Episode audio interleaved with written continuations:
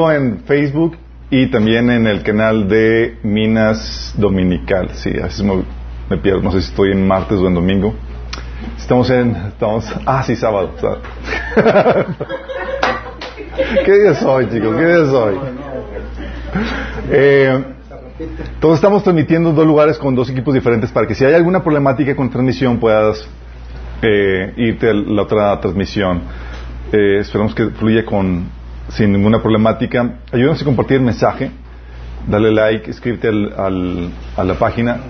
Eh, damos gracias a Dios por los que han estado compartiendo los mensajes en sus redes y demás. Me han estado contactando personas que, así de la nada, de hecho me escribió una persona de Rumania que está viendo los, los mensajes, de Argentina también, y ha sido porque algunos de ustedes ha estado subiendo material y gracias por, por hacerle el trabajo. No sabemos a- hasta dónde estamos llegando. También a los que han estado patrocinando, gracias ahí para, para, por la publicidad que le están dando. Somos un trabajo en equipo, chicos. Somos una, un cuerpo y todos estamos trabajando en conjunto para llegar a más gente. ¿Sale? Vamos a poner este tiempo en la mano de Dios. Hoy toca ver la sesión 4 del taller de finanzas. Los principios para la creación y administración de riqueza material. Amado Padre Celestial, te alabamos, te bendecimos. Te damos tantas gracias, Señor, por tu gracia y misericordia que nos cubre, Señor, que cubre nuestros pecados, Señor. Gracias porque sin ella, Señor, no estarías aquí entre nosotros, Padre. Te alabamos por ello, Señor, por tu gran amor, tu misericordia, tu perdón. Y ahora queremos pedirte, Señor, que vengas y te manifiestes a través de la meditación esta palabra, Señor. Quita cualquier obstáculo, cualquier distracción, Señor, cualquier interpretación por parte del enemigo, Padre. Y fluye a través de mí con poder, con sabiduría, con contundencia, Señor. Señor, que las ideas puedan transmitirse con claridad, Padre. Para que podamos salir edificados, listos para hacer la obra que tú has preparado para nosotros. En nombre de Jesús. Porque hemos estado viendo ya la cuarta sesión. Me preguntaron que cuántas eran. No me acuerdo cuántos eran, eh, porque este es un recalentado de, de un taller que habíamos dado. Um, si mal no acuerdo, el taller original eran de. eran de nueve, ocho, por ahí. No, yo creo que eran más. Anyway, pero pinta que sea largo, chicos, porque al final de cuentas el dinero es un tema complejo que involucra muchos temas o, o muchas vertientes, especialmente porque ocupa un lugar muy grande en el corazón de muchos creyentes. Entonces hay que saberlo cómo canalizar y cómo administrar correctamente. Y hemos estado hablando acerca del engaño de la riqueza y la pobreza, ¿se acuerdan? Hemos platicado cómo la Biblia no te promete la riqueza, ¿sí? Cómo las bendiciones prometidas al pueblo de Israel no son necesariamente para nosotros. Son para nosotros, pero ¿se acuerdan cuándo van a ser para nosotros? En el milenio. De hecho, se van a realizar por medio de nosotros, la iglesia. En el Inter se nos enseña a nosotros a aprender a vivir en cualquier que sea nuestra situación de forma contenta, agradecida con Dios. Y esa es la forma eh, en que un cristiano eh, en la iglesia debe ser preparado. Debe ser preparado para aprender a, a a sobrellevar la riqueza si acaso llegara a venir, pero también la tribulación, la necesidad si acaso de esta pudiera llegar. Debemos aprender a ser felices en cualquiera que sea nuestra circunstancia. Vimos también la problemática con el manejo del dinero en la iglesia y el engaño, cómo se predica la avaricia, el amor al dinero desde los púlpitos, ¿se acuerdan? Terrible. Um, y eso ocasiona un montón de cosas. Eh, ¿Qué quiere lograr con el engaño Satanás? Eso lo platicamos en esa sesión, la segunda sesión. Y vimos cuál debe ser la motivación. Si, vimos, si los principios para la generación de riquezas que enseña la Biblia no son para que busquemos las riquezas, entonces ¿para qué son? ¿Y por qué debo aprender los principios para la generación y administración de riqueza material? Si no es para hacerme rico, ¿cuál es la motivación? Y salimos con la, con la motivación que la Biblia enseña, que es para manifestar el amor, el amor a Dios el Padre y el amor al prójimo, ¿se acuerdan? Se supone que vamos a aprender cómo llevar a cabo las obras que Dios preparó de antemano para nosotros, nuestro Padre Celestial. Tú y yo somos agentes o personas que Dios nos ha llamado para que generemos riqueza material, para que hagamos esas obras que Dios preparó de antemano para nosotros. Dios espera que seas productivo. Es parte de lo que el Señor espera de ti. Y eso va a conllevar, obviamente, una remuneración. Eh, parte de, de mostrar amor al prójimo, la Biblia nos enseña que debe ser el amor al prójimo como a nosotros mismos. Es decir, se espera una retribución. Es normal, no es pecado que cobres. Dios enseña que debes amar a tu prójimo como a ti mismo en ese sentido, que genera negociaciones ganar-ganar y genera la lógica del por qué cobrar, por qué realizamos. Y es que donde llegamos ahora a ver en materia de la definición y la retribución de la riqueza material. Cuando hablamos de riqueza material, chicos, estamos hablando de todo aquello, en el concreto o en el abstracto, que contribuye a la existencia de un sistema, o a su buen funcionamiento, o a su propósito, o a su desarrollo, o a su multiplicación, o a su integración armoniosa. En otras palabras, todo lo que fortalece la ley del sistema o la ley, eh, o la ley de vida. ¿Qué explicarte? Tú ves el libro de Génesis y tú ves que Dios hizo de algo inservible, ¿se acuerdan cómo está la tierra? Un sistema desordenado y así estaba la tierra al inicio, hizo un sistema funcional.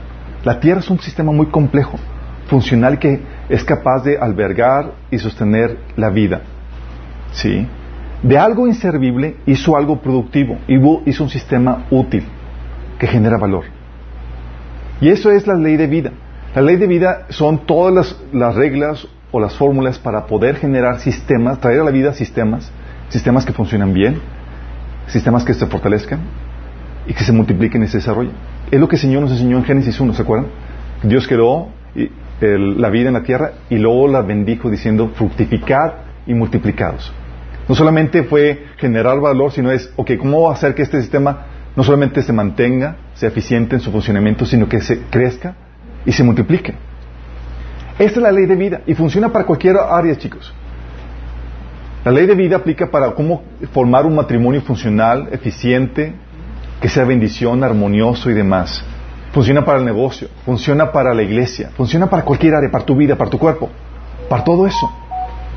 Lo contrario a esa ley de vida es la ley de muerte. ¿Y quién creen que opera esa ley de muerte?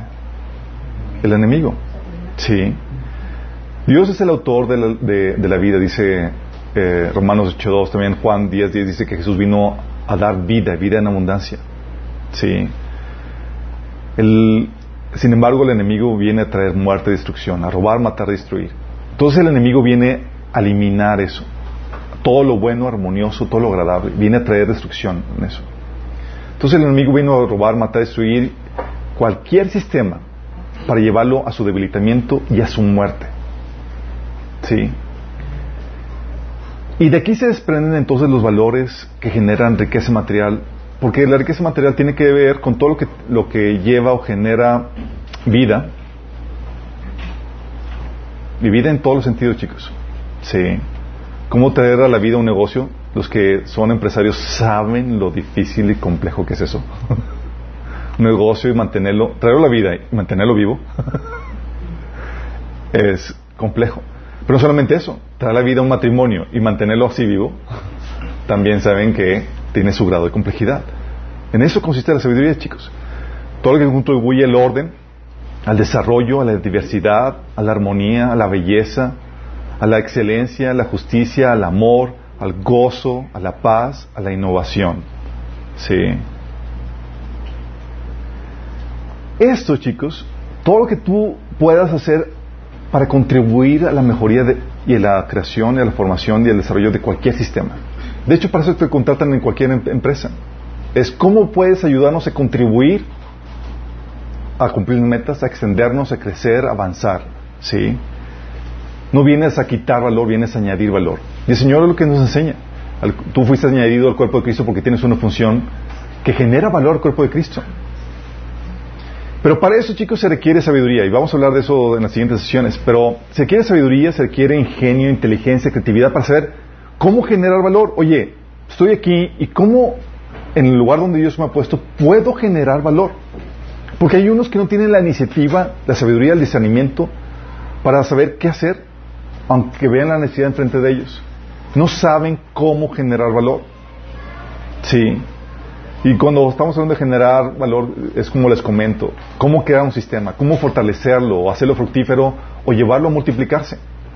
Si tú sabes hacer esto, si tú sabes cómo generar valor, vas a ser un elemento codiciado en cualquier ámbito laboral. Porque sabes cómo te van a invitar porque eres un personaje valioso. Es, o yo lo quiero porque me genera valor. Sí. Y todo parte de saber cómo producir este valor, esta riqueza. La remuneración viene después por consecuencia. Por consecuencia. Es decir, tu enfoque debe ser generar valor. Sí. Y es aquí donde, cuando empezamos a generar valor, nos llega al punto de platicar de la riqueza material. Sí. Porque cuando hablamos de generar valor, vas a generar riqueza material de una u otra forma. Sí. Riqueza material tangible o intangible, pero también puede ser remunerada o no remunerada.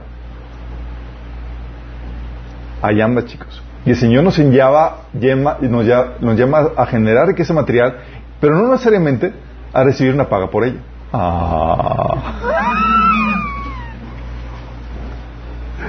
Vamos a platicar acerca de eso más adelante, pero nos llama a generar, o sea, es, ok, tu enfoque, generar valor, sí, generar riqueza, ser un agente de, eh, valioso dentro de la comunidad, dentro y fuera de la iglesia.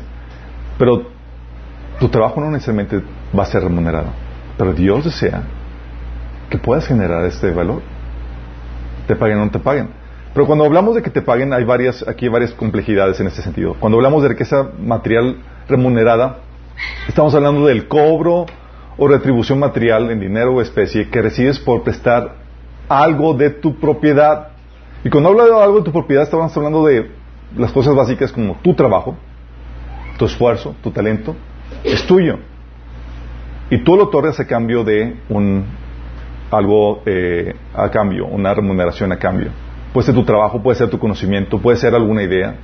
Aún puede ser tu dinero. Tú puedes prestar o alquilar tu dinero, si sabían, ¿verdad? El Señor nos habla acerca de eso. ¿Qué le, dio eh, el Señor antes de que a sus siervos antes de partir? ¿Les dio? Órale, inversión. Oye, quiero invertir en ti. Me gusta tu talento, creo que tienes capacidad. Y él esperaba ingreso a cambio. Sí. ¿Te acuerdas lo que le dijo Jesús al siervo, Mateo 25, 27? Pues debías haber depositado mi dinero en el banco para que a mi regreso lo hubiera recibido con intereses. Para que mi regreso lo hubiera recibido con intereses, porque los intereses son la retribución por el dinero que le estás prestando a alguien. Oye, ¿te presto a alguien? ¿Mi dinero es mío? Sí. ¿Te está sirviendo? ¿Te está generando valor? Entonces tú debes de pagar ese, eh, esa retribución, digo, ese servicio que te, que te, está dando el dinero. Por eso Jesús está hablando acerca de eso. Y es lo que Jesús estaba esperando a cambio por la inversión que estaba realizando con su dinero. En esa parábola habla acerca de eso. Sí. Mateo 21 del 33 al 34 te habla de que, eh, otra parábola que dice, alquiló el viñedo a unos agricultores arrendatarios y se mudó a otro país. Luego, llegado el tiempo de la cosecha de la uva, envió a sus siervos para recoger su parte de la cosecha. ¿Pregunta el trabajo? No. Pero sin embargo, que estaba otorgando para beneficio de otros? Su campo, para que se trabajara. Y él iba, esperaba una, una retribución a cambio por ese servicio que estaba haciendo con algo que era de su propiedad. Que puede ser, como se había comentado, trabajo, conocimiento, dinero, alguna propiedad que tengas. ¿Sí? Que lo pones al servicio de, otras personas. Y este principio de la, de la riqueza material remunerada opera bajo el principio de justicia, chicos. La escritura dice, no pondrás bozal al buey que trilla. Y cuando está hablando del bozal al buey que trilla, está hablando de nosotros, chicos. Y no en el más sentido, ¿sí? Está hablando en el buen sentido, hablando de que, oye, si tú eres un obrero que está trabajando, no se te debe impedir que tú recibas un ingreso por el trabajo que estás recibiendo, que estás realizando, perdón. Dice, digno es el obrero de su salario, 1 Timoteo 5, 18. Romanos 4.4 dice, cuando alguien trabaja no se le toma en cuenta el salario como un favor, sino como una deuda. ¿Fíjate que dice, ¿se le considera qué? ¿Un favor? No, una deuda. Es que te dice un servicio y es... Pégame, págame, no pégame, págame. no es un acto de gracia. Es decir, no se da lo que no, eh, no se te da lo que no mereces, sino lo que, lo que mereces, lo que trabajaste. Romanos 4.4 dice, pero al que obra no se le cuenta el salario como gracia, sino como deuda. Fíjate lo que está hablando. Si no es una, cuando tú estás realizando un, trabajo, la, remuneración no se considera algo como que eh, un favorcito que se te está dando. Es una deuda. Sí, es una deuda que se está generando. Como dice Pablo, al que obra no se le cuenta su salario como gracia, sino como una deuda. Por eso se cobra. ¿Está mal cobrar? Romanos 13, 6 dice, fíjate la lógica de, Pablo, hablando de, de, las autoridades del gobierno, dice, están al servicio de Dios para cumplir el propósito específico de castigar los que hacen lo malo. Las autoridades del gobierno se supone que hacen un trabajo, bien, mal, quejoso mal, o bien, hacen un servicio. aquí Pablo te dice cuál es el servicio. Es castigar los que hacen lo malo, poner orden en la sociedad. Sí. Dice, por estas mismas razones también paguen sus impuestos, pues los funcionarios de gobierno necesitan cobrar su sueldo. Dice, ¿cuál es la razón, la lógica por la cual pagamos impuestos? La lógica es el principio de justicia. Ellos hacen un servicio en el cual tú eres beneficiado, beneficiado entonces tú tienes que pagar. ¿Y cómo se paga? Con los impuestos. Es la lógica. Hay un servicio que tú y yo somos siendo beneficiarios y no, y se te enseña no consumirlo da gratis. Entonces, cuando se te cobra impuestos, tú tienes el deber moral por el principio de justicia de pagarlo. El hecho que ahorita se haya desvirtuado el uso de impuestos y demás es otra cosa, ¿sí? Pero el principio del servicio del gobierno es que se tiene que pagar. Pero es la lógica, por eso se cobra. Hay un servicio, entonces tiene que cobrarse.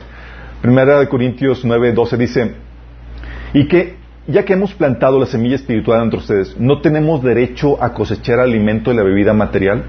Está hablando Pablo de su servicio. Está diciendo, si yo les sembré el alimento espiritual, ¿acaso no tengo el derecho de cobrarles?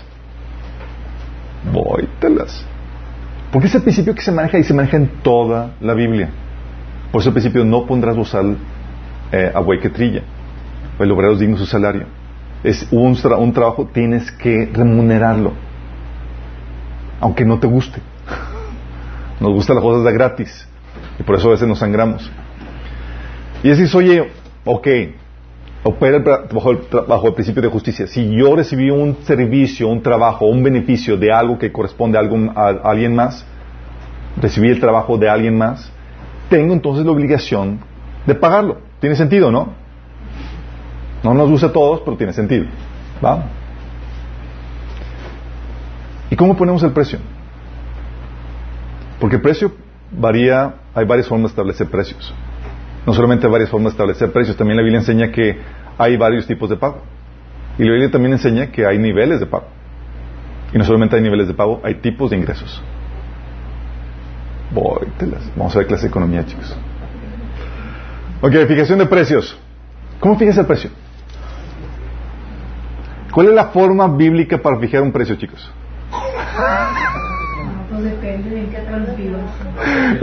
Si, vieran su cara, chicos, como, que la forma bíblica. Fíjate, el precio varía de acuerdo. Hay un taller que, que, dimos que es el taller del de, orden creacional, cómo discernir la normativa dentro del orden, dentro de la creación de Dios. Hablamos de la normativa de al diseño y al contexto. Eso, el precio varía de acuerdo al, al, diseño de algo y el contexto en el que está. Pero un incorrecto discernimiento te puede llevar a pagar un precio equivocado por las cosas. Fíjate. De aquí la importancia de discernir cuál es el precio adecuado. Y el precio tiene mucho que ver con las, con las creencias, con la fe cual, lo cual tiene un papel vital en el discernimiento de precios. Es lo que la gente, a final de cuentas, la gente paga lo que, lo que cree que vale algo. Hay varias formas de, estipular los precios. La Biblia enseña varios. Uno es el valor convenido, que es el precio establecido por mutuo acuerdo entre dos partes, por contrato verbal o por escrito. Oye, ¿cuál es el precio que... Ah, nos pusimos de acuerdo entre el ofertante y el demandante. Órale, este es. Sí. Eso lo puedes ver en Mateo 21 que dice, el reino de los cielos es como un propietario que salió temprano por la mañana con el fin de contratar trabajadores para su viñedo. Luego dice, acordó pagar el salario normal de un día de trabajo y los envió a trabajar. Encontró trabajadores y dijo, vamos a ponernos de acuerdo, ¿cuánto salario de un día? Perfecto. ¿Estamos de acuerdo? De acuerdo. Y los mandó a trabajar. Fue mutuo acuerdo, chicos. Recuerdo cuando estaba, eh, tenía un empleado que, sabes, cuando estás trabajando para alguien más, lo que te pagan muchas veces te hace que es injusto, que no es suficiente y demás. Y luego recuerdo, me reclama, me dice, es que lo que estoy recibiendo es muy poco, o sea, no es justo. Y yo le digo, ¿pero acaso no, no, no, estuviste de acuerdo en, trabajar por esa cantidad? ¿Te estoy pagando menos de lo acordado? Si yo te estoy pagando, yo puse una cantidad de lo que yo puedo pagar y tú dijiste, sí, claro, con gusto al inicio. Y ahorita estás refunfuñando. ¿Cuál es la problemática? Sí. Pero algo que es aquí donde lo que termina, lo que es justo es injusto, no es la cantidad que recibes, sino si no se está cumpliendo lo convenido. Si está cumpliéndose el convenido, tú no tienes derecho a quejarte porque tú estuviste de acuerdo con eso. ¿Te acuerdas que los, estos jornaleros que llegaron al final recibieron lo convenido se quejaron porque, oh, pues recibí el convenido, mientras que otro recibió otra cantidad? Dijeron, Señor, sí. Y el Señor dijo, hey, ¿qué no estabas trabajando por, qué no estuviste de acuerdo en trabajar por esa cantidad? Pues sí. Ah, es el precio convenido. Y es ahí donde a veces es donde uno se puede lamentar porque llegaste a una mala negociación en tu trabajo. Dices, chino, hombre, pude haberle ahí regateado más y porque una vez cerrado el trato, sí, en eso conveniste. Lo otro es el precio, el valor mercado, chicos. El valor mercado es el precio establecido por el dueño o trabajador de acuerdo a lo que está dispuesto a pagar el mercado, de acuerdo a la oferta y demanda. ¿Cuál es el precio que es, en, cuánto está el valor en el mercado? Es lo que típicamente se evalúan, por ejemplo, los carros cuando hay siniestro, en cuánto está el mercado y tienen el famoso librito azul para saber cuánto, en cuánto vale, ¿sí? Eh, y esto en este mismo pasaje, Mateo 23, habla acerca de eso. Dice, ¿acaso tú no acordaste conmigo de trabajar todo el día por el salario acostumbrado? Fíjate, el salario acostumbrado. ¿Cuál es el salario acostumbrado? El precio del mercado. Tú estabas de acuerdo en valor comercial. Ahora, lo que se cotiza el sueldo de un día. ¿En cuánto es? Valor mercado. Sí, el valor acostumbrado. Sí. Y no significa que sea el valor real de acuerdo a su diseño, sino el que está dispuesto a pagar el mercado. Puede ser que valga más, chicos, pero nadie está dispuesto a pagar. por ejemplo, por el engaño, por una creencia equivocada, la gente está dispuesta a pagar con su vida para conseguir lo que este mundo ofrece. El Señor lleva a la gente a cuestionar eso. Por eso en Mateo 16, 26 dice Jesús, ¿de qué sirve ganar al mundo entero si se pierde la, vida? Si pierdes el alma. Está diciendo, oye, te desviviste, sacrificaste familia, tiempo, trabajo, amigos para conseguir todo lo que querías y al final perdiste tu alma. ¿No, ¿No, se te hace que pagaste de más? Pocas palabras el Señor te está diciendo. Pero, sí, un mal negocio. Pero el Señor te lleva a cuestionarte, oye, ¿puedes pagar de más? Y es un valor acostumbrado. Sí. O sea, es interesante. Si quieres conseguir la riqueza, te va a pedir todo. Sí. Y la gente está dispuesta a pagarlo. Y llegan, sacrificaron familia, salud, eh, amistades y demás, y consiguen todo lo que quisieron y encuentran que no satisface. Dice el Señor, y al final pidieron su alma. Dice, ¿no se te hace demasiado por eso? Entonces, el valor de mercado no significa que sea el, sea el valor real. Eh, puede ser está por encima o puede estar por debajo. Pero es lo que está la gente dispuesta a pagar típicamente. ¿sí? También está el valor establecido, que es el precio establecido de forma unilateral por el puro deseo del dueño, el creador, el poseedor de, eso, sin tomar en consideración la oferta y la demanda. Oye, yo quiero vender esto. Oye, pero está muy caro. ¿Lo quieres? Esto es lo que quiero en lo que lo quiero vender. Sí. Ah, puede ser inalcanzable, puede ser real, puede ser inflado, sobrevaluado o incluso puede ser devaluado. Sí. Tienes el caso de del inalcanzable, el precio que se sale de a lo que el mercado puede pagar. Por ejemplo, la Biblia menciona el alma que pegar que pecar esa morirá. Oye, pero no, es el precio, chicos. Es el precio.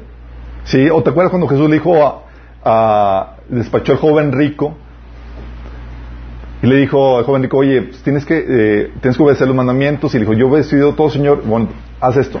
¿Sí? Te falta una cosa. Vende todo y sígueme. ¿Y lo vendió? No, sí. Y le dice, ¿quién pues podrá ser salvo? Para los hombres es imposible. Es un precio que es... ¿Cuánto cuesta la salvación, chicos?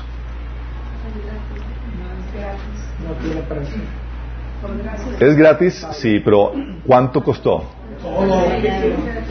¿Lo podrías pagar? No. Sí, es un precio inalcanzable. Es, oye, Señor, ¿no puede haber una rebajita? El valor mercado, Señor. Se dice, no, este es el valor. Sí, oye, nadie puede pagarlo, Señor. Yo lo voy a pagar. Diferente. Sí. Puede ser también precio real, precio alcanzable, pero que, eh, pero que hay que convencer al mercado para pagarlo. Oye, es el valor, sí, es eh, el valor real, pero, pero no la gente no está dispuesta a pagarlo, hay que convencerlo. Es lo que de hecho hacen el equipo de ventas de cualquier empresa. ¿Qué hacen? Hacen labor de ventas para llevarte a convencerte de que esto es lo que vale su precio. Dice Mateo 10 del 37 al 39. Y el que quiere, el que quiere a su padre o su madre más que mí no es digno de mí. El que quiere a su hijo o su hija más que mí no es digno de mí. El que no tome su cruz y me sigue no es digno de mí. El que se aferra a su propia vida la perderá y el que renuncia a su propia vida por mi causa la encontrará. Fíjate lo que está haciendo Jesús. Está diciéndote, ese es el precio, chicos. Tienes que sacrificar familiares y demás, aún tu propia vida, autonegarte para seguir. O sea, está poniendo un precio. Y luego te pone en la frase cerradora. Dice, ¿de qué te sirve tener tu vida, la que tú quieres? Si al final la vas a perder. Pero si la pierdes por mi causa, si pierdes todo eso por mi causa, la vas a ganar. ¿Qué te estaba haciendo? Te estaba persuadiendo a que pagues el precio. Y es lo que hacemos. Si han visto, visto esas ollas de Royal, ¿cómo se llaman? Oye, tú ves la olla, yo recuerdo cuando escuchaba de ellos y yo, pues son, son, ollas así de, para guisar, ¿qué, complejidad. No, pero te explican todo lo que hacen las maravillas y dices, wow, así, ya me convencieron, ya me explicaron. Hoy te va, sí, lo Pero son, son ollas muy caras, obviamente, y así hay para cada cosa. Oye, ¿qué hace el vendedor? Te explica la razón, el precio. Trata de ayudarte a entender que vale la pena pagarlo. En ese sentido, tú y yo somos vendedores del Evangelio. Les invitamos a la gente que esté dispuesta a pagar el precio, el justo precio que merece el seguir a Cristo. Y no lo bajamos. Invitamos a la gente que pague el precio. No lo evaluamos. Es el precio real. También tenemos el precio inflado. No es el valor real, ni lo que el mercado está dispuesto a pagar por él, pero por ignorancia del comprador, o por engaños del vendedor, o por malos manejos, se paga. ¿Sí? Tocado ser estafado, donde pagaste más del que chin.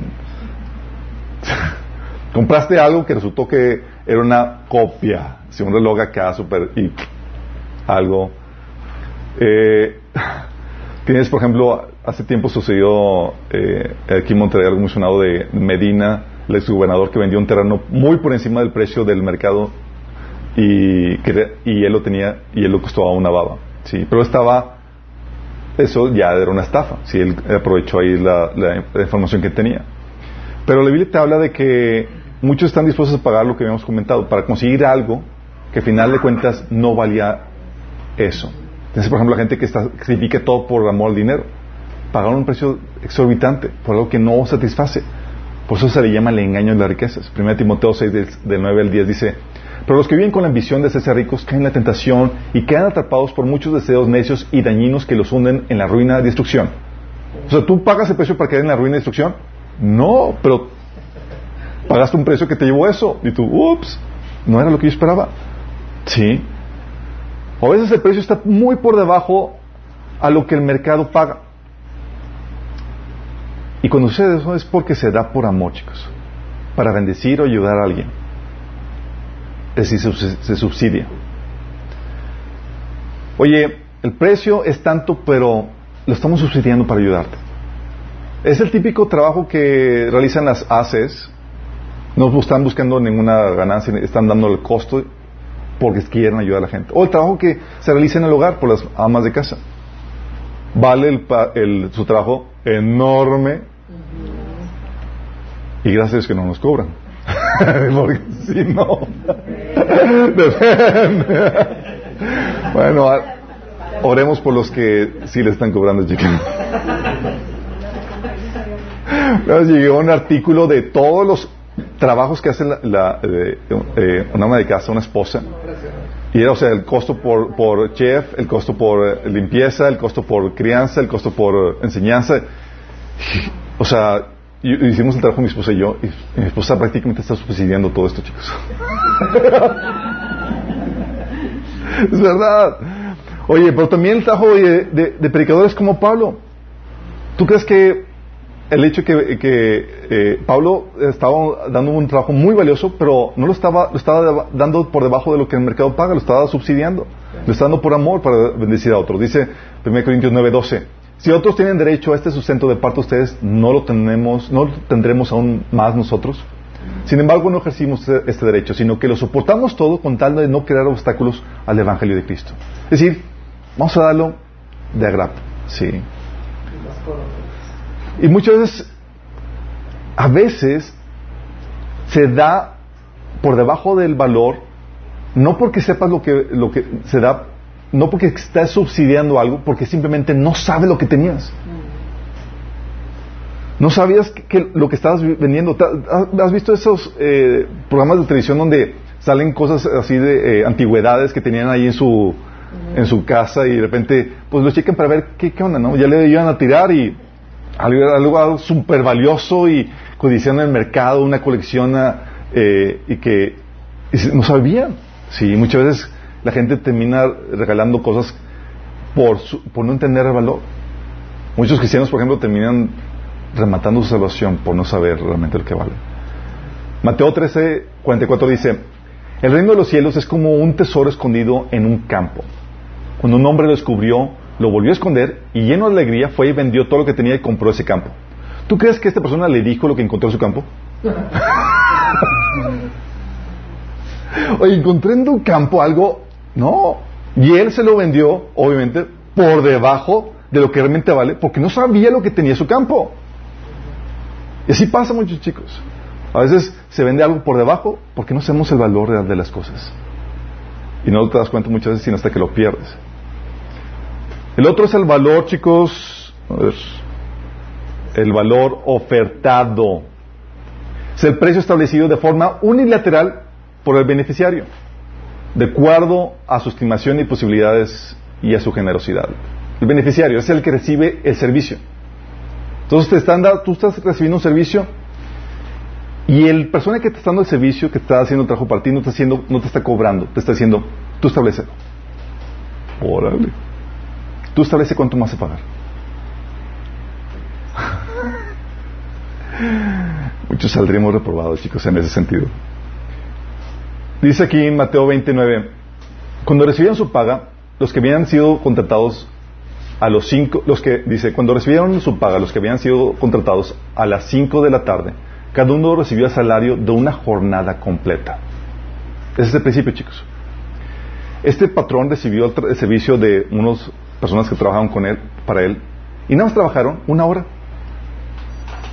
Y él no, no quedó con nada, dice, te voy a pagar lo que yo crea necesario. Tú vas a dar un servicio a mí y yo voy a, decidir cuánto te voy a pagar. Y él decidió, órale, te voy a pagar lo de un día. Toma. Vóytelas. Es el valor establecido por el por el beneficiario del servicio. ¿Sí? Y es lo que Pablo decía cuando recolectaba ofrendas. Es el principio por el cual se recolectan las ofrendas, chicos. Ah, dice 2 Corintios 9:7. Cada uno debe decidir en su corazón cuánto dar. Dice, y no den de mala gana, sino, ni bajo presión. Es decir, tú decides en tu propia libertad cuánto estás dispuesto a pagar por el servicio que ha recibido. Interesante, ¿no? Se valora en base, y aquí es interesante porque no, no se trata de cuánto das. Bajo este esquema, el valor ofertado se valora en base a lo que tú tienes, no en base a lo que das. ¿Te acuerdas de la eh, de la viuda pobre?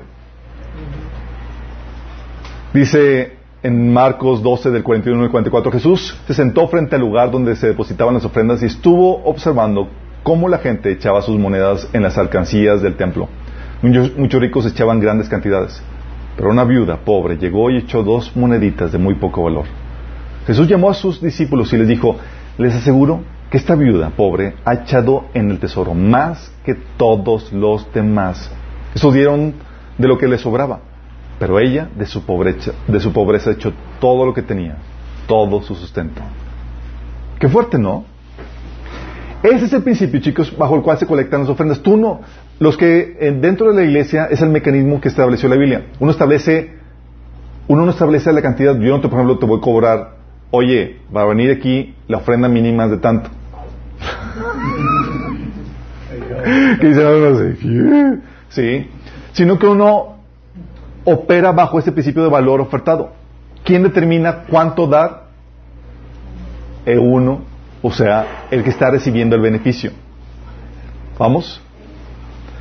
Eh, es la manera en que operan los siervos de, Dios. De hecho, te das cuenta que en la Biblia los siervos en el Nuevo Testamento, Pablo estipulaba una cuota fija, una cantidad, Pedro, algunos los apóstoles, no, eh, operaba bajo este principio. Era, chicos, es una ofrenda. ¿Cuánto? Los ustedes puedan. Yo no conozco tu contexto y yo no te puedo establecer qué cantidad. Sí. Ahora Pablo estaba dispuesto a sacrificar eso. Y el último es el valor subasta, que es el precio establecido por el mejor postor o beneficiario. Y es el que se hace en las colectas con subasta, chicos. Hay quien da el mejor y el, mejor es el que se lo lleva. Y eso nos lleva al tipo de pago. ¿Qué tipos de pago enseña la Biblia? ¿Qué forma puedo yo pagarte? Especie. Especie, dinero. Servicio. Así es. Con dinero. Mateo 22, y habiendo convenido con sus obreros en un denario al día, los envió a su viña. ¿Qué les iba a pagar? Dinero. Con especie. Mateo 10 días dice, quédense en un lugar, coman y beban lo que les den. No duden en aceptar la hospitalidad, porque los que trabajan merecen recibir su salario. ¿Cuál era el salario que iban a recibir? Lo que, comida. lo que, oye, eh, dieron aquí un, caldito ahí de pollito y demás. Ese es tu pago. Sí, es lo que están retribuyendo. La hospitalidad de la gente, te están hospedando, te están alimentando, dalo como, eh, como pago a tu servicio. ¿Vamos? Uh, está tan barato. Y la otra es con algo intangible que es la honra o la alabanza, sí, el reconocimiento. Romanos 13, 7 dice, pagad a todo lo que debéis al que tributo, tributo. Al que impuesto, impuesto. Al que respeto, respeto. Al que honra, honra. Entonces se puede pagar de forma intangible. De hecho, por eso, en teoría, los hijos honran a los padres porque le están retribuyendo por todo el servicio que les dieron en su niñez por servicio de crianza y manutención. Entonces, oye, ¿con qué te pago? Por lo menos, como mínimo, con la honra. Sí, tiene su sentido. Y niveles de pago, chicos, también menciona la, la Biblia en cuestión de riqueza remunerada. Hay nivel de pago a pago. Hay uno que genera ganancia. Todos. Los que generan ganancia, según Corintios 9.8 dice, entonces siempre tendrán todo lo necesario y habrá bastante de sobra para compartir con otros. Es cuando cubre los costos fijos y queda un sobrante, chicos. ¿Sí? Que le enseña. Ok, ese es los que generan ganancia. Oye, no solamente tuve para mantener los costos fijos, sino que genere ganancia. Según 1 Corintios 8, 14 dice, ahora mismo ustedes tienen en abundancia y pueden ayudar a los necesitados. Más adelante ellos tendrán en abundancia y podrán compartir con ustedes cuando pase necesidad. De esta manera habrá igualdad. Está hablando de, oye, hubo ganancia, aprovecha esa ganancia para poder bendecir a otros. está hablando del, del concepto de generar ganancia. Cuando tienes, no solamente para cubrir tus gastos esenciales, sino tienes un excedente. También está el nivel de pago en el que solamente cubre los gastos operativos. 1 Timoteo 6.8. Comida y bebida. Comida, ropa, comida y con eso. Oye, tengo, estoy nada más ganando lo suficiente para mantenerme vivo y ecobijado.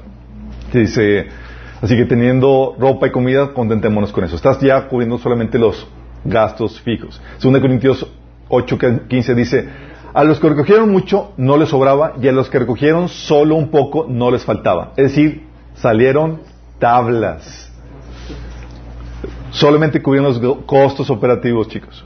Y esa es la manera, chicos. Este, este, este, esto está citando de, lo que sucedió en el desierto. Eh, ¿Te acuerdas en la Biblia? Los que juntaban mucho en maná no les sobraba y los que juntaban poco no les faltaba. No había el concepto de generar ganancias. Esto, hasta ese concepto de ganancias se dio hasta que entraron en la tierra prometida. y empezaron a trabajar, ¿se acuerdan? Y las cosechas permitieron generar no solamente lo que necesitaban, sino un sobrante. Pero también la Biblia enseña que tú puedes trabajar generando pérdida. Órale, ouch.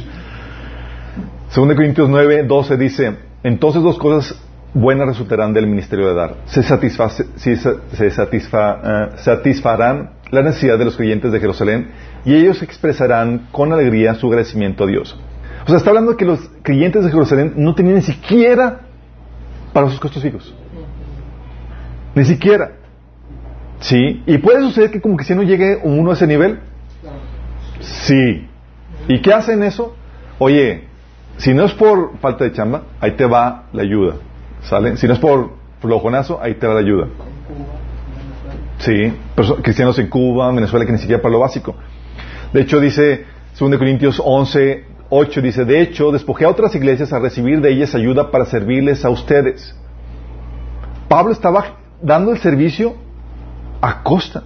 Tuvo que recibir ayuda, subsidio de otras para poder salir tablas en lo que requería para el servicio a otras iglesias. ¿Se puede servir generando pérdidas? Sí, se puede. A tal punto que tiene ese caso con el Pablo que tenía que requerir ayuda de otras iglesias para salir tablas en su ministerio. Qué fuerte, ¿no? Y eso nos lleva a otros tipos de ingreso que le enseña. No se trata de ver, cuando hablamos de tipos de ingresos, chicos, no se trata de ver cuál quieres sino de ver cuál es el que se acomoda con el trabajo o la obra que Dios te puso a hacer. ¿Sí? Tampoco se trata de buscar el que te ayude a dejar de trabajar, porque la meta no es esa. sino al visualizar el potencial de lo que puedes hacer para crecer y beneficiar a más gente. Porque la meta es bendecir a más personas. Tienes... Ups. ¿Funciona? el sueldo, que es lo que han, lo que se conoce como el ingreso lineal, ingreso por consumibles, chicos, un trabajo que se realizó, un producto que se vendió. Como son consumibles, tienes que seguir realizando el trabajo. Oye, te realizas un trabajo hoy, se te paga eso. Mañana tienes que volver a trabajar. Pues mañana también, sí. Son consumibles, tienes que seguir realizando el trabajo o tienes que seguir realizando el producto que te remunera para mantener un ingreso. Pues para cuando lo dejas de producir, se acaba el ingreso. Se te paga, por ejemplo, por el tiempo trabajado, por el trabajo realizado. Aquí, para aumentar tu ingreso con el ingreso lineal, ¿qué requerirías? ¿Quieres trabajar más tiempo? ¿O producir más? ¿O realizar un trabajo más cotizado? Sí, ese ingreso lineal. O convertirte en un outsourcing. Oye, estoy como empleado. Ah, pues, pues nada más tengo un, estoy proveyendo mi servicio a una, empresa. Oye, pero puedo ser outsourcing y servir a varias empresas. Sí. Y si sirves a más de un cliente. O puedo generar un equipo de trabajo y convertirme en un negocio. Oye, todo médico puede convertirse con astucia en un hospital. Un agente de seguros en una agencia de seguros. Un barrendero en una agencia de limpieza. Sí en este, a este punto, cuando llegas a este nivel de crecimiento, el ingreso de renta se convierte ya en un negocio. ¿sí? Y eso nos lleva al ingreso de renta, que es el ingreso revolvente. Ingresos por tangibles permanentes. Es decir, por la renta de, eh, de permanentes o la venta de productos renovables. Como no se consume el bien o el producto, se sigue generando ganancia por su uso. ¿Ejemplos? Oye, eh, préstamos, el dinero puedes rentar, puedes rentar tu dinero. Bienes y raíces, puedes rentar tu casa. ¿Se consume? Bueno, ya sí, pero en teoría sigue ahí vigente. Rentas de videos, etcétera. Um, y genera un ingreso unitariamente menor al de la venta, que es el, la, eh, el ingreso lineal. O sea, tú recibes menor, un ingreso menor rentando una casa que vendiendo una casa, ¿estás consciente? Pero es mayor por tiempo y alcance. Si conforme pasa el tiempo, puedes generar más, un mayor ingreso. Se le conoce como un ingreso por ser propietario de algo. Y la Biblia habla también de eso. Para aumentar el ingreso en este sentido, por ingreso de renta puedes comprar y hacerte más propiedades. Y es lo que mucha gente hace. Compra terrenos, edificios, dinero, autos, negocios para rentarlo y así por aumentar su ganancia. También tienes el, el, tipo de ingreso por regalía, que es el ingreso residual.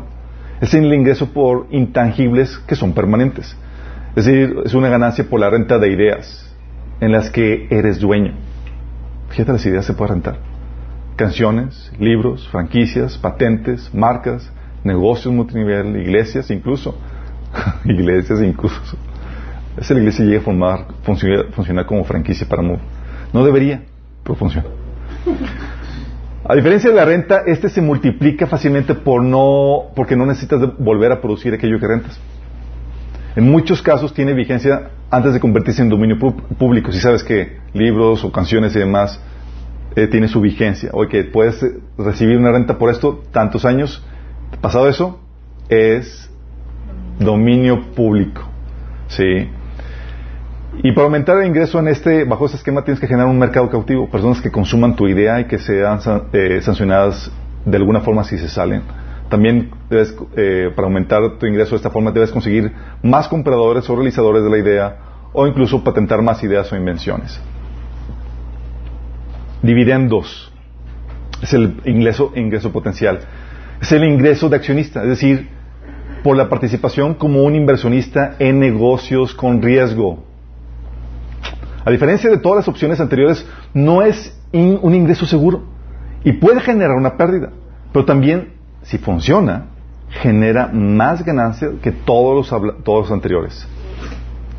Aquí para aumentar el ingreso bajo ese esquema tienes que invertir en negocios con potencial todavía no detectado y venderlo futuro. Es lo que hacen muchos.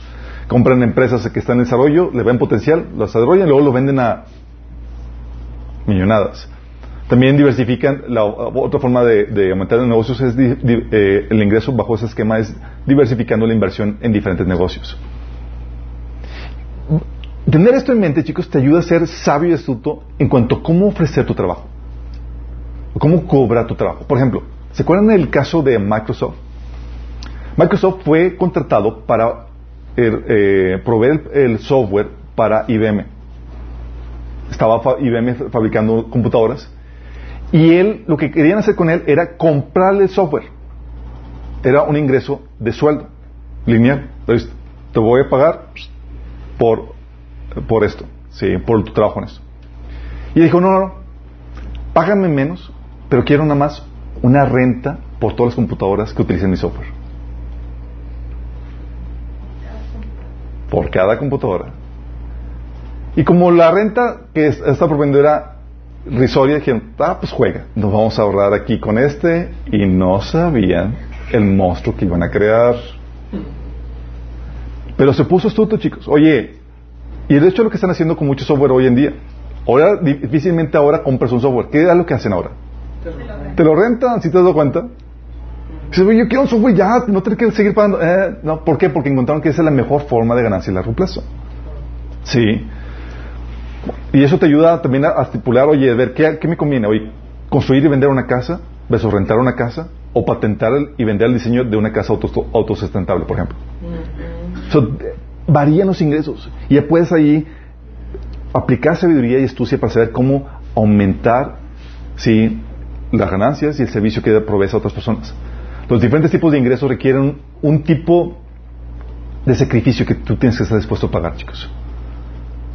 Sacrificio eh, que va, obviamente, cuando quieres ganar ya rápido, oye, pues un ingreso lineal, pero cuando estés dispuesto a sacrificar, puedes aumentar tu ingreso de forma sabia y astuta. ¿sí? En el caso de la Biblia tienes el caso de, de Dios que nos pone ejemplos del ingreso lineal Mateo 20 del 1 al 16, tienes el caso del propietario que salió a contratar obreros en su viñedo, era un ingreso lineal lo que estaba ofreciendo. Trabajas un día, tienes que, te pago por ese día. Y ese trabajador, ese, ese, ese propietario, si no salía a trabajar, conseguir empleados, se acababa su ingreso. ¿Sí? O el hombre que plantó una higuera para recibir su cosecha, ¿se acuerdan? Oye, no estaba produciendo. Si, mientras, si no hacía su trabajo de sembrador, de, eh, se acababa su ingreso. También tienes el ingreso revolvente en la Biblia. El propietario que alquiló el viñedo a unos agricultores arrendatarios y se mudó a otro país, ¿te acuerdas? Oye, tengo una propiedad, un ingreso revolvente, voy a recibir una renta, voy a vivir de mis rentas. Y puso todo, órale, listo para que trabajaran en, la, en, la, en su viñedo. O el ingreso potencial. Lo ves en la parábola del hombre noble que da dinero a sus siervos. Invierte en ellos para que emprendan. Órale, aquí te va. Todo para enseñarnos lo que el trato que Dios tiene con nosotros, chicos. Aplicando diferentes tipos de, ingresos. O el ingreso por regalías. Los creyentes de Jerusalén recibiendo retribución material por parte de los gentiles a quienes les ha llegado el mensaje de, salvación. Como ellos, de ellos originó el mensaje, Pablo decía, lo justo es que le retribuyamos a ellos por lo que nos dieron. ¿Qué está diciendo? Está diciendo, que, lo justo es pagarle regalías. ¿Qué es eso, no? Todo eso la Biblia enseña. Pero no todo ingreso es remunerado. Hay riqueza no remunerada, chicos. Y tú y yo debemos estar dispuestos a trabajar en ambas. Hay trabajos que generan riqueza material no remunerada. Fíjate lo que dice Jesús, Mateo 18. Salen enfermos, resucitan a los muertos, limpian a su enfermedad a los que tienen lepra, expulsen a los demonios. Los que ustedes recibieron gratis, denlo gratuitamente. Señor, soy judío. gratis. Sí. 2 Corintios 11.8 dice, Pablo, le robé a otras iglesias al aceptar sus contribuciones para poderlos servirlos a ustedes sin ningún costo. Sin ningún costo, chicos. Hay trabajos que se dan de forma gratuita. Y con, con trabajo no remunerado nos referimos a que no recibes, eh, nos, referimos a que no recibes ninguna retribución material, ni en dinero ni especie. Dice 2 Tesalonicenses 3 del 8 al 9. Fíjate lo que dice Pablo. En ningún momento aceptamos comida de nadie sin pagarla. Fíjate.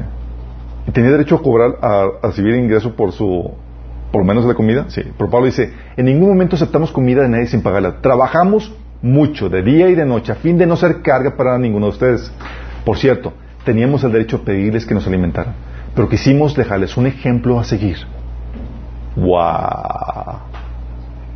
Pablo trabajando de gratis. Por lo mismo, esos trabajos, chicos, los subsidian, es subsidiado por alguien, chicos. No hay trabajo gratis. Grábatelo. No hay trabajo gratis. Alguien lo paga.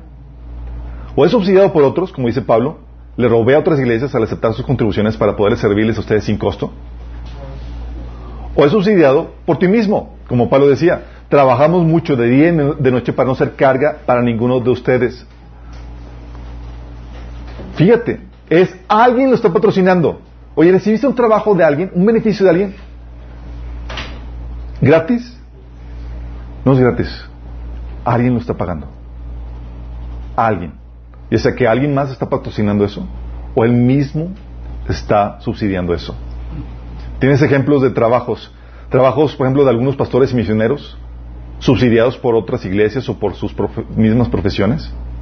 Llegan a un lugar, obviamente, pues no hay conversos ni nada, están siendo apoyados por otras iglesias para que puedan hacer el trabajo.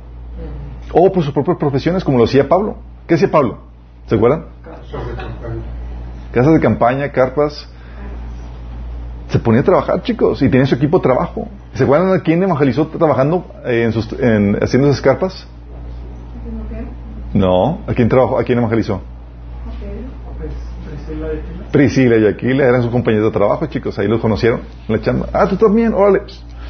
Sí. O trabajo de mamás que en la creencia del hogar. ¿Quién subsidia el trabajo de las mamás? ¿Quién es el, beneficiario? Los niños. ¿Los niños pueden pagarlo? No. ¿Quién lo subsidia? Se supone que el papá, exactamente. Se supone que el papá.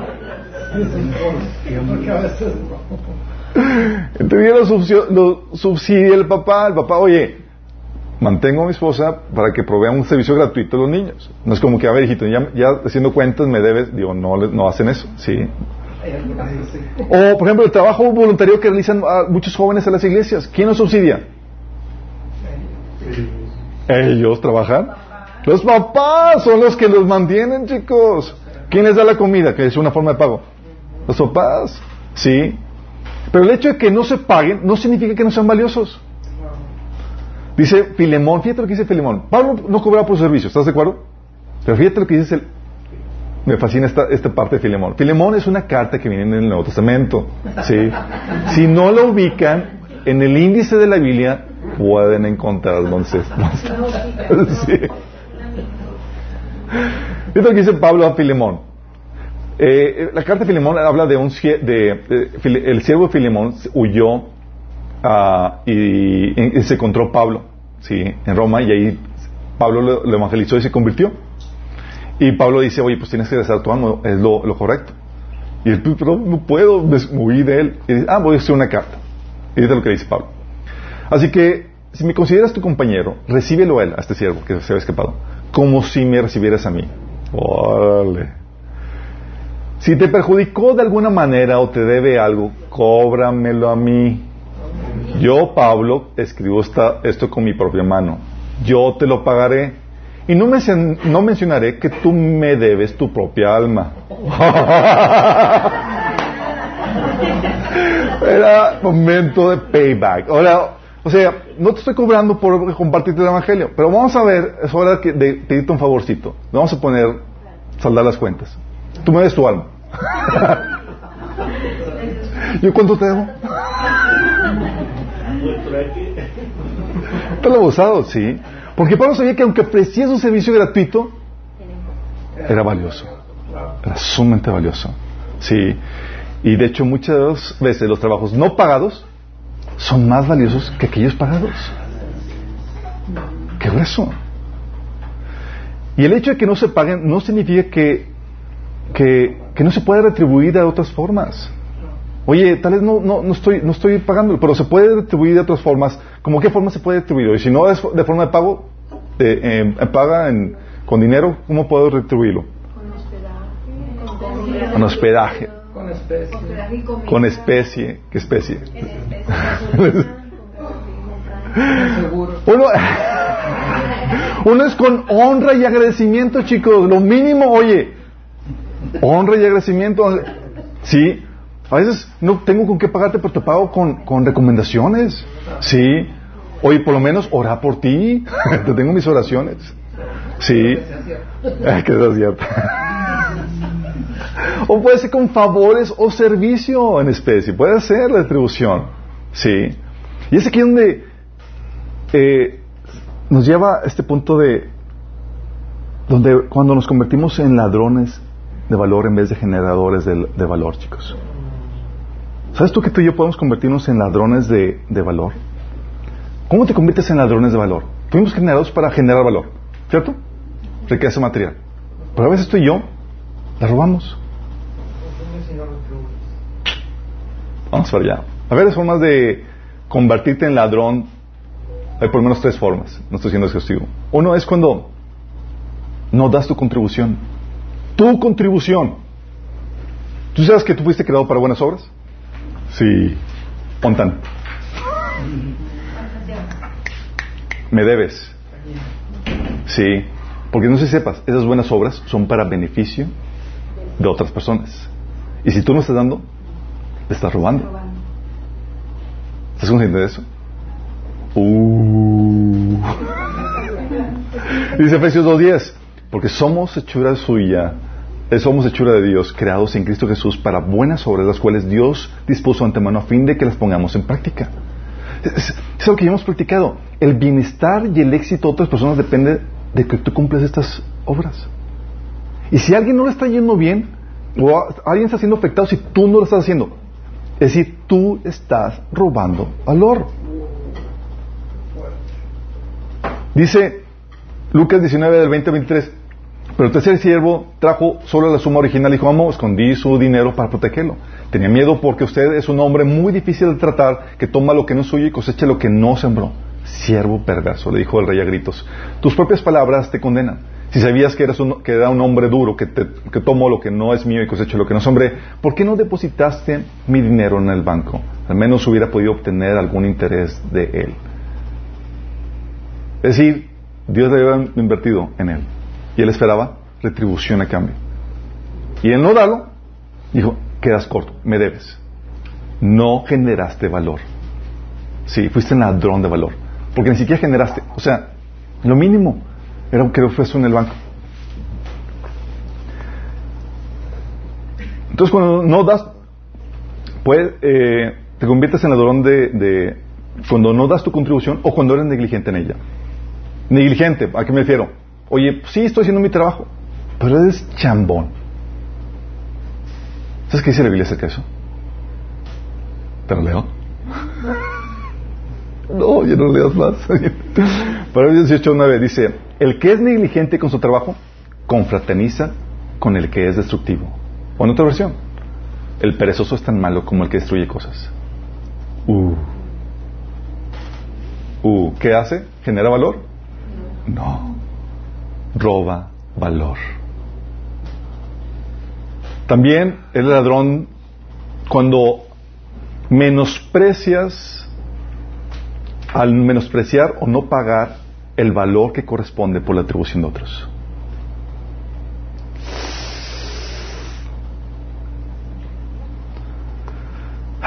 Y eso se va de, de muchas formas. Sí. Tú recibiste un servicio, un trabajo, y no lo quieres remunerar, te conviertes en ladrón de valor. Tienes el ejemplo en la Biblia en Santiago del 5, del 1 al 6. Empleados, por ejemplo, que no estaban dispuestos a pagar lo que corresponde al trabajo realizado por sus obreros. Dice, ahora escuchen ustedes, los ricos, lloren a gritos por las calamidades que les eh, que se les viene encima. Se ha, producido una, eh, se ha producido su riqueza y sus ropas están comidas por la polilla. Se han oxidado su oro y su plata, ese óxido dará testimonio contra ustedes y consumirá como fuego sus cuerpos. Han amontonado sus riquezas. Y eso que estamos en los últimos tiempos. Oigan cómo clama contra ustedes el salario no pagado los obreros que se les trabajaron sus campos. El clamor de esos trabajadores ha llegado a los oídos del Señor Todopoderoso. Ustedes han llevado en este mundo una vida de lujo y de placer desenfrenado. Lo que han hecho es engordar para el día de matanza. Han condenado y matado al justo sin que Él les ofrezca resistencia. Aquí está hablando de personas que habían recibido el servicio, el trabajo de alguien más y estaban dispuestos a pagarlo. No. ¿Qué son? Ladrones de valor. Y eso pasa con cualquier cristiano que quiere sangrar a otro cristiano. Y dices, oye, es un cristiano y te va a dar un servicio y tú no estás dispuesto a pagarlo, estas palabras resuenan contigo. Qué heavy, ¿verdad? Porque a veces pensamos que entre hermanos, en vez de buscar bendecir al hermano y apreciar el valor, el, valor que está generando, el trabajo que está realizando, decimos, ah, pues somos hermanos y tratamos de salirnos por la gente no pagando. Y muchas veces eso se da con los líderes. Ah, pues soy pastor, entonces no espero pienso salirme con la mía y no pagar nada. Sí. Lamentablemente me ha tocado muchas personas abusando de sus ovejas. En ese sentido. Porque al no pagar lo que corresponde, estás robando valor. ¿Estás consciente de eso? Y a veces salimos con eso. Oye, hermano, pues ¿cuánto, cuánto me lo vas a dar? ¿Qué, ¿Qué, es cuánto me vas a dar? Y no, nunca se te dijo nada, chicos. Mira, si me dan un descuento que, que salga del que te está ofreciendo el trabajo, chicos, no de ti. Como dice Jesús, siéntate hasta atrás para que cuando te llamen seas honrado. No que te sientes adelante y te mandan hasta atrás y dices, no, no hay ningún descuento. Porque se vuelve donación cuando el obrero así lo estipula. Oye, yo lo trabajé, y si eh, la persona que lo trabajó te dice, ah, es una, es una ofrenda, chicos, eso es, eh, es algo que yo estoy dando, ofrendando, eso quiero por amor o lo que tú quieras. Ah, perfecto. Sí, es una, es una donación. Pero si no te lo está estipulando así, es una deuda, porque el obrero es digno de su salario. ¿Vamos? El otro ejemplo es cuando, por ejemplo, no pagamos con nuestra vida lo que Jesús hizo por nosotros. Es decir, estamos robando valor a su sacrificio. Según Pedro 1 del 5 al 9, fíjate lo que dice. Precisamente por eso esfuércense por añadir a su fe virtud, a su virtud entendimiento, al entendimiento dominio propio, al dominio propio constancia, a la constancia devoción a Dios, a la devoción a Dios afecto fraternal y al afecto fraternal amor. Porque si estas cualidades, porque estas cualidades si abundan en ustedes, los hará crecer en el conocimiento de nuestro Señor Jesucristo y evitará que sean inútiles e improductivos. Versículo 9. En cambio, el que no las tiene es tan corto de vista que ya ni ve y se olvida de que ha sido limpiado de sus antiguos pecados. Es decir, está olvidándose que se pagó un precio por él. Le está restando valor a lo que hizo con, nosotros. Entonces, si pasa, está diciendo, si lo valoras, corresponde. Paga de vuelta. ¿Con qué? Con tu vida, viviendo para Él. Y esa es la lógica que Jesús decía en 2 Corintios, que Pablo decía en 2 Corintios 5 del 14 al 20, dice, sea de una forma u otra el amor de Cristo nos controla, nos constriñe, dice otra versión. Y es que, ya que creemos que Cristo murió por todos, también creemos que todos hemos muerto a nuestra antigua, a nuestra vida antigua. Él murió para todos para que los que reciban la vida nueva de Cristo ya no vivan para sí mismos, más bien vivirán para Cristo, quien murió y resucitó para, por ellos. Porque cuando valoras lo que Jesús hizo para ti, ya te sientes mal, te sientes miserable, que no estás contribuyendo o pagando de vuelta lo que Él hizo por ti. ¿Sí te, ha pasado eso? O sea, dio todo por ti y tú no estás correspondiendo. ¡Auch! Te hace sentir miserable. Y si no te sientes mal, estás degradando la obra de Jesús en tu vida. Es un, en pocas palabras, es un ladrón de valor. El otro ejemplo es cuando cuando pagas con deshonra a tus padres. Es otro ejemplo. Lo que dice Marcos 7, del 9 al 13. Ustedes esquivan hábilmente la ley de Dios para aferrarse a su propia tradición. Por ejemplo, Moisés les dijo la siguiente ley de Dios. Honra a tu padre y tu madre, y cualquiera que hable irrespetuosamente de su padre o su madre tendrá que morir. Sin embargo, ustedes dicen que está bien que uno le diga a sus padres, lo siento, no puedo ayudarlos porque he jurado darle a Dios lo que hubiera dado a ustedes. O sea, cualquier cosa que, quería, que puedo dar a ustedes, juré dársela a Dios. Dice, de esta manera ustedes permiten que la gente desatienda a sus padres necesitados. Y ustedes anulan, entonces anulan la palabra de Dios para, para transmitir su propia tradición. Y este es solo un ejemplo de entre muchos. Este era el reclamo de Jesús que no honraban a sus padres. Cuando, cuando pagas con falta de respeto, con desamor o abandono a tus padres, todo el servicio de manutención y crianza que te proveyeron, ¿qué crees que estás haciendo? Estás robando valor. Oye, bien que mal te mantuvieron, bien que mal te criaron, bien que mal no te abandonaron en una guardería. O digo, en, una, en un orfanato, algunos que Pero, oye, hubo, bien que mal, sí, hubo esa tensión. Si no, si a los niños se les enseña, eh, se les enseña honra a los padres como una forma de generación y preservación de riqueza, chicos. Porque es, oye, estás apreciando todo el esfuerzo, todo el tiempo invertido, todo lo que hicieron por ti. Y es una forma en que aprenden a apreciar y valorar lo que genera valor, todo el servicio de los padres. Cuando estás ciego a ver cosas tan básicas como todo el servicio que ofrecen tus papás por ti, estás ciego para, para ver valor en otras áreas de tu vida. Pero cuando, pero cuando valoras o retribuyes aquello eh, que te generó valor, Dios te despierta tus ojos para que puedas encontrar valor en otras áreas y te empieza a ir bien. Sí. Cuando valoras, por ejemplo, algo que, algo, que he platicado es, ¿saben cómo comencé el negocio de, seguros? Fue porque Dios me puso en mi corazón y Dios me dijo, honra a tu padre tu, y honra a tu papá por todo lo que hizo por ti de crianza. Una forma de agradecimiento. Yo, Señor, tengo muchos proyectos, honralo haciendo este proyecto para él. Y yo no sabía lo que estaba metiendo. Pero fui, ok, voy a valorar y voy a hacer esto para él. ¿Y qué crees que me está pagando ahorita? ¿Y qué crees que me está sucediendo? Uno nunca sabe en lo que está metiendo. Pero lo honra a los padres, como dice, viene con una recompensa. ¿Sí? También, otra forma en que eres ladrón es cuando valoras o retribuyes a aquello o a aquellos que roban o, o no generan valor. Es otra forma de robar valor, chicos. Fíjate lo que dice Pablo, 2 Timoteo 3:10. Porque incluso cuando estamos con ustedes, los ordenamos el que no quiera trabajar, que no coma. Oye, Pablo, pues queremos dar, somos de No, no, estás robando valor. Sí, estás recompensando aquello que roba o quita valor. Y eso roba valor.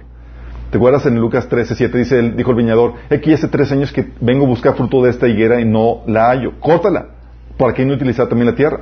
O Juan 15, 2, fíjate lo que dice Jesús. Toda rama que en mí no da fruto, la corta. Uh, porque es la forma. Sí. Para generar valor, chicos, primero tienes que retribuir aquello a quienes sí generan valor.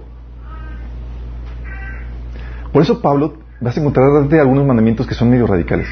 En la Biblia tenías que en la antigüedad había muchas viudas, chicos, porque eran esposas de soldados o porque la muerte era estaba era algo muy común. Y luego en 1 Timoteo 5 del 9 al 10, fíjate lo que dice Pablo, hablando de las viudas a las que había que ayudar. Dice, porque una viuda, para que una viuda esté en la lista de ayuda, tiene que tener por lo menos 65 años, digo 60 años, y haberle sido fiel a su marido debe ser alguien que se haya ganado el respeto de todos por el bien que haya hecho.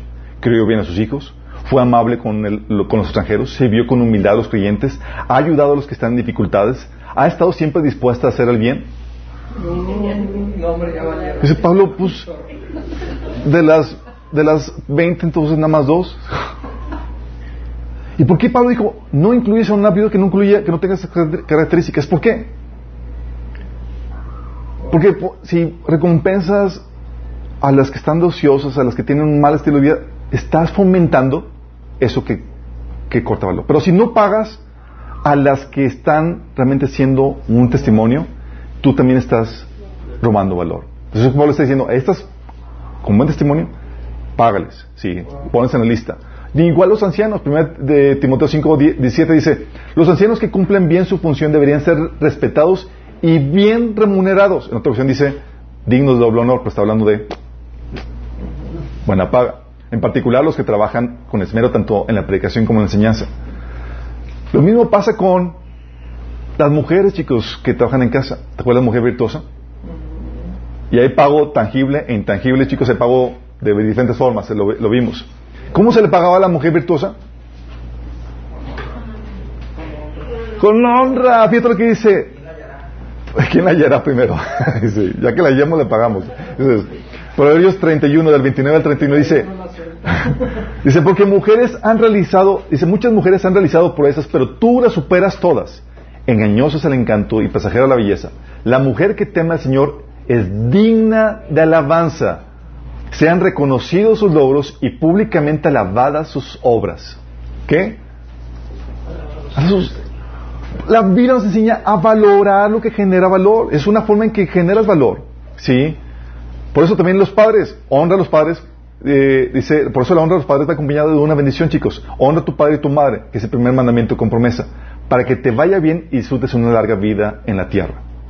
Si tú no aprendes a valorar lo básico que es el trabajo que han hecho tus padres, a haber muchas eh, oportunidades de negocios y demás, de ingresos, que están ahí de la vista. Porque cosas tan obvias, no las las pasaste por alto. Sí. Entonces, tenemos que apreciar, retribuir aquello que genera valor. De lo contrario, se te quitará por no apreciarlo. Se quita, chicos. ¿Por algo crees que, porque dice, por qué es que decía Jesús que no des a los cerdos las perlas? ¿Por qué crees? Porque no las aprecian. No las aprecian. Oye, si no aprecias la limpieza, ¿qué va a pasar? no lo vas a cuidar. Si no aprecias la salvación, la vas a rematar. Lo que no aprecias lo pierdes. Sí. Problema es que nos convertimos, chicos, convertimos con, en derechos los regalos que recibimos y dejamos de valorarlos. El servicio de los padres, como no nos cuesta, los dejamos de valorar. La salvación de Cristo, no, como no nos costó, muchos dejan de valorarla, chicos. A la enseñanza de la, palabra, como me la dan gratis, no la valoro. O aún incluso prestaciones. ¿Te han prestado algo? Equipo, eh, carro, ¿te han otorgado algo? Si no lo aprecias, se te puede quitar. Sí. Como un, que es un hermano que, oye, el hermano estaba subsidiando a este hermano con, eh, proveyéndole una oficina y demás, porque estaba quería apoyarlo. Luego el hermano va con él y le hace unos servicios en su oficina, en, su negocio y demás. Y, y, a pesar de que le estaba proveyendo el trabajo de, eh, de gratis, digo, le estaba proveyendo ese lugar, eh, el hermano le da sus servicios de mantenimiento y ¿qué crees? Se le ocurre cobrarle.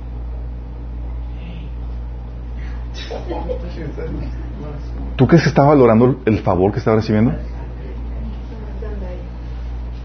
¿Tú crees que estaba valorando? Sí, o una rebajita por lo menos. Sí. Porque al que no lo tiene se le quita. Sí. Ya sé aquí donde chicos, como puedes ver, el saber generar riquezas nada tiene que ver con el saber generar dinero, sino el saber cómo producir valor. Si tienes esto, tendrás la añadidura que es la provisión, es el dinero, pero no necesariamente al revés. Hay pobres en apariencia, pero dice Pablo que pobres en apariencia, pero enriqueciendo a muchos, como si no tuvieran nada, pero proveyéndolo, pero poseyéndolo todo. Pablo no teniendo, pero generar riqueza. ¿Sí? ¿Cuánto cuesta el trabajo que realiza una esposa o una madre? ¿Cómo lo puedes cuantificar? ¿O cuánto valor, eh, cuánto valor no genera en la sociedad? Hijos bien criados son Sí. Oye, la contribución de los que predican el Evangelio, ¿cómo lo mides? ¿Matrimonios restaurados? ¿La cantidad de matrimonios restaurados? ¿Cuántos cuestan los psicólogos y consejeros? Oye, hijos aplicados y de provecho, ¿cuál es el costo de oportunidad si no fuera así? O almas salvadas. ¿Cuál es el valor de un alma? O el valor de una recompensa eterna. Hay gente que genera dinero sin generar valor, por otro, por otro lado otros que generan valor sin obtener alguna ganancia económica. A nosotros, nuestro Señor se nos, se nos enseña que la retribución es solo una añadidura, una consecuencia, y el enfoque debe estar en el reino, en la voluntad de Dios que genera valor a la sociedad y al cuerpo de Cristo. Y esa es la cuestión. Tienes que aprender a generar riqueza material antes de poder generar riqueza económica. Fíjate. Tienes que aprender a ser una persona de valor antes de buscar aspirar una retribución. Y esto es lo que Dios tiene en mente.